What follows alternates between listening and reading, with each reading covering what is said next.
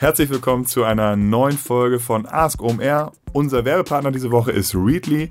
Readly ist eine App, die als Spotify für Magazine oder Netflix für Magazine bezeichnet werden kann. Die erste Magazin-Flatrate in Deutschland. Sie bietet über 3400 Magazine in einer App an zum Festpreis von 9,99 Euro. Ihr könnt die Sachen sehr angenehm auf dem Smartphone, auf dem Tablet oder PC lesen. Ihr habt unbegrenzten Zugriff auf alle von diesen 3400 Magazinen. Keine Extragebühren. Es gibt die Möglichkeit eines Familienaccounts. Das Ganze ist monatlich kündbar und ihr könnt die Magazine auch downloaden und dann offline lesen. Für euch jetzt als, als Unternehmer, digital Interessierte, welche Magazine erwarten euch da? Ähm, zum Beispiel Startup Valley, Business Spotlight, Bloomberg Business Week, Forbes Magazine, Time Magazine, also wirklich eine Menge, die ihr da, äh, Menge Magazine, die ihr da lesen könnt, wo ihr wirklich auch noch was lernen könnt.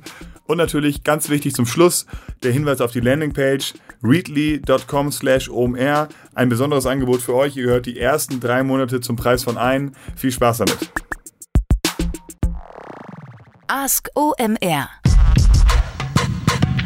Du fragst, wir antworten. Heute wieder mit einem Report-Spezial zum Thema E-Mail-Marketing. Mein Name ist Rolf Herrmann, Redakteur bei den Rockstars Reports und ihr habt uns wieder via Facebook und über die anderen Kanäle Fragen zum Thema E-Mail-Marketing geschickt und die beantworten nicht wir, sondern unser absoluter E-Mail-Marketing-Experte Björn Stute.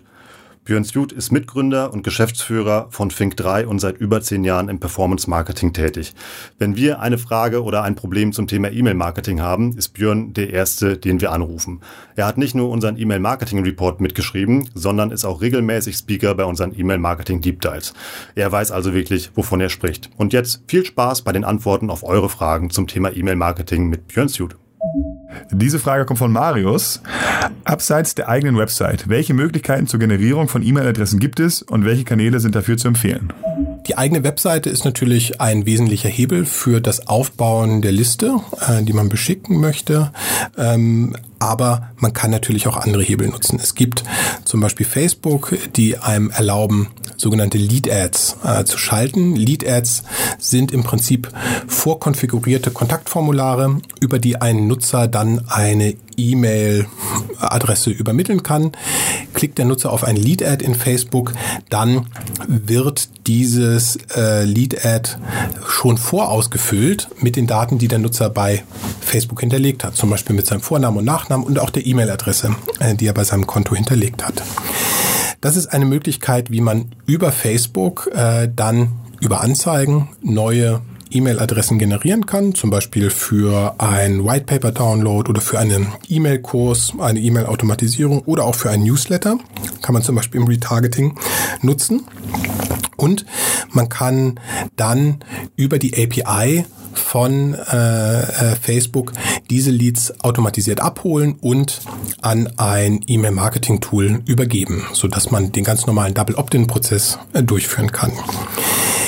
Nicht nur Facebook bietet das an, sondern auch LinkedIn hat für den B2B-Bereich äh, sogenannte Lead-Ads, ähm, die im Prinzip genauso funktionieren. Man muss sich klar sein, dass dort der Klickpreis viel, viel teurer sein dürfte äh, für die meisten Audiences als bei Facebook. Und auch Xing hat zur Demexco nachgezogen und ein Xing Lead-Ad-Format äh, gestartet. Xing ist hier featuremäßig noch nicht ganz so weit. Hier müsst ihr eine äh, Tabelle herunterladen mit den Leads und sie manuell weiterverarbeiten. Hier gibt es noch keine Übermittlung an ein CRM-System in Echtzeit.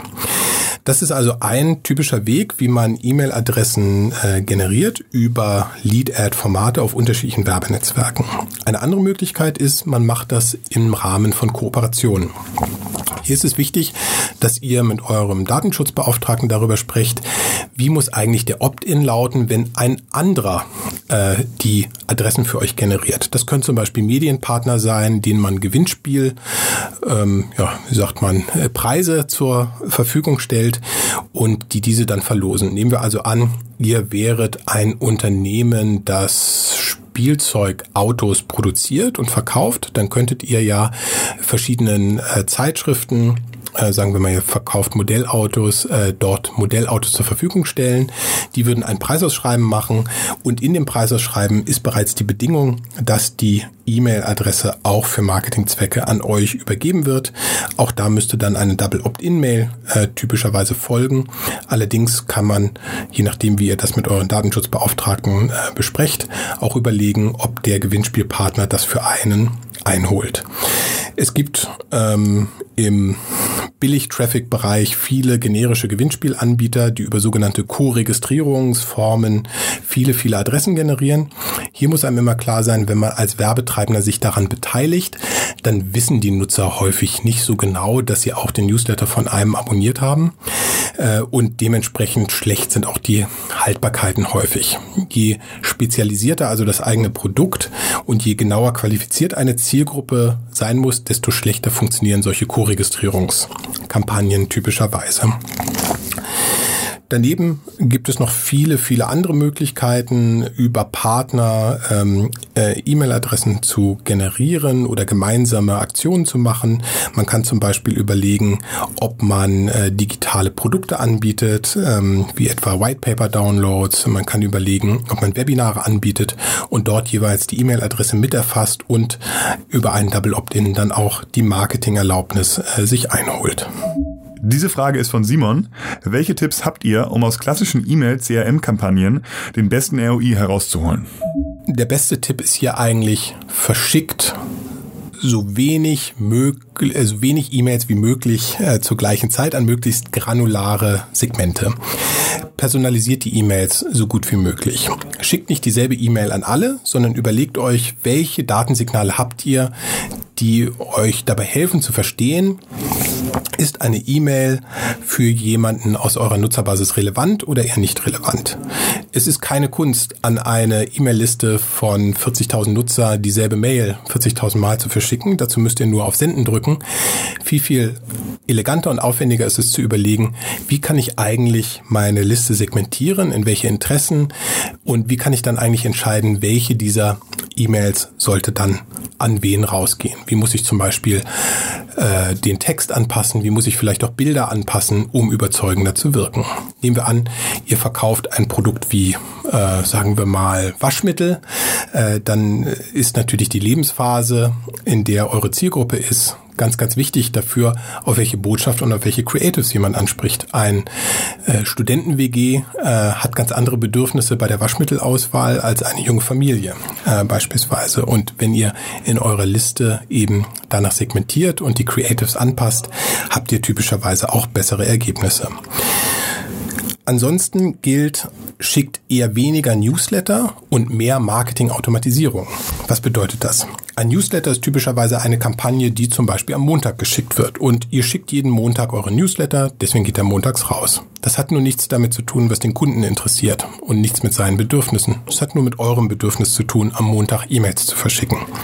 Marketing-Automatisierung funktionieren genau andersrum. Wir suchen nach Datensignalen von dem Kunden, die uns darüber informieren, was für den Kunden in seiner momentanen Situation relevant sein könnte.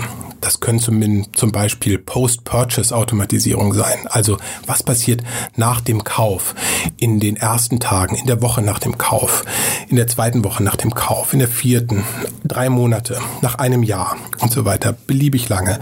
Ihr könnt jedes Datensignal, was bei euch auftritt auf der Webseite, als Grundlage zu einer Kampagne machen. Seid ihr Software as a Service Anbieter, dann könnt ihr Education Lifecycles bauen, die den Nutzern dabei helfen, die Software intensiver zu nutzen. Denn je besser eure Nutzer eure Software verstehen, desto wahrscheinlicher werden sie auch dabei bleiben und weiter für sie zahlen. Typisches Beispiel ist dort etwa zu messen, welcher Nutzer hat eigentlich angefangen, ein Feature zu explorieren, aber noch nicht richtig genutzt. Und dann dementsprechend nachzulegen mit Education Mails, um ihm zu erklären, was ist das Sinnvolle an diesem Feature, wie kannst du es nutzen. Also, Schritt eins ist, die Liste segmentieren und möglichst personalisiert und relevant kommunizieren. Der zweite Schritt ist, überlegt euch Versandrhythmen weg von eurem Interesse hin zu dem Interesse eurer Kunden zu verlegen, weniger klassische Newsletter und mehr datengetriebene Marketing-Automatisierung verwenden. Kurze Unterbrechung, kurzer Hinweis auf die Podcast Roadshow mit dem Namen Local Heroes, die Podcast Roadshow für den Mittelstand.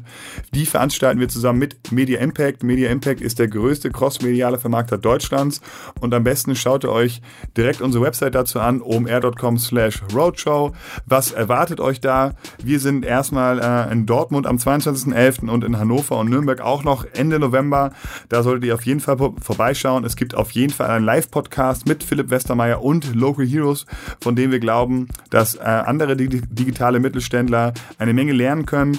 Und nicht zu unterschätzen, wir konnten noch einen großen, bekannten Speaker akquirieren mit der Unterstützung von Media Impact. Dabei handelt es sich um Stefan Aust, den Weltherausgeber. Also jetzt schnell auf die Website omr.com slash roadshow. Die Tickets kosten nur 30 Euro und wir freuen uns, wenn ihr dabei seid. Viel Spaß.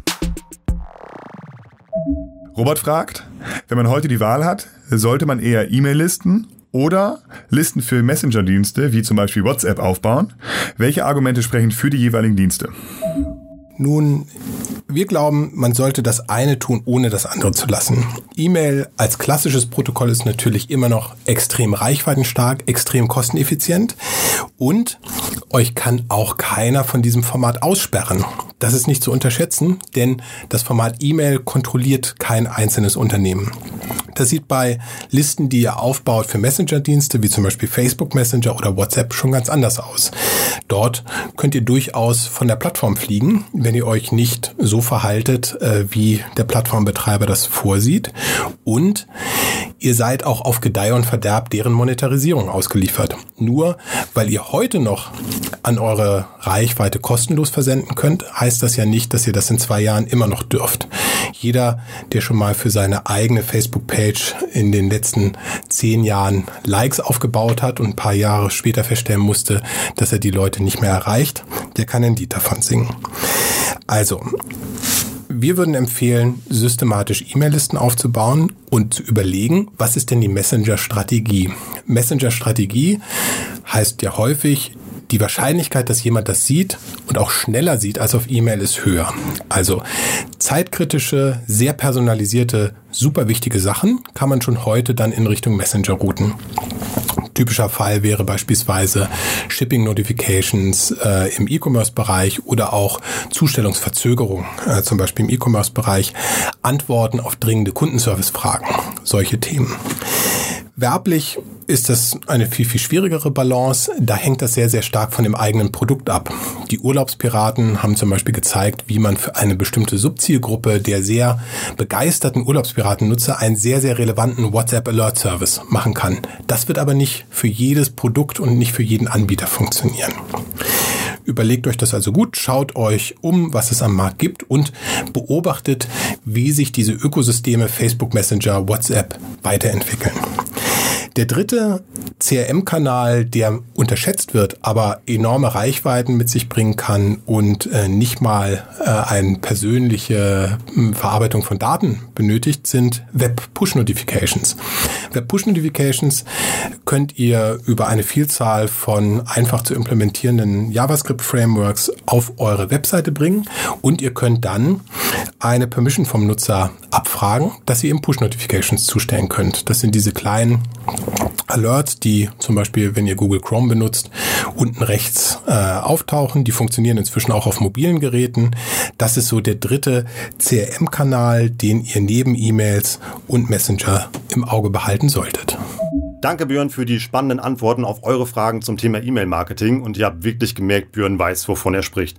Wer mehr von Björns spannendem Content haben will, der geht einfach mal auf www.omr.com slash report und zieht sich da unseren E-Mail-Marketing-Report, den wir zusammen mit Björn geschrieben haben. Mit dem Gutscheincode E-Mail bekommt ihr auch noch 20% auf das gute Stück. Ich sag Tschüss aus Hamburg und bis zum nächsten Mal. Ask OMR. Du fragst, wir antworten. Jeden Montag neu. Stelle uns jetzt deine Fragen über unsere Ask OMR Channels. Melde dich im Slack Workspace an unter omr.com slash askomr oder frage ganz einfach über Twitter mit dem Hashtag AskOMR. Du kannst uns natürlich auch eine E-Mail schreiben. podstars at omr.com.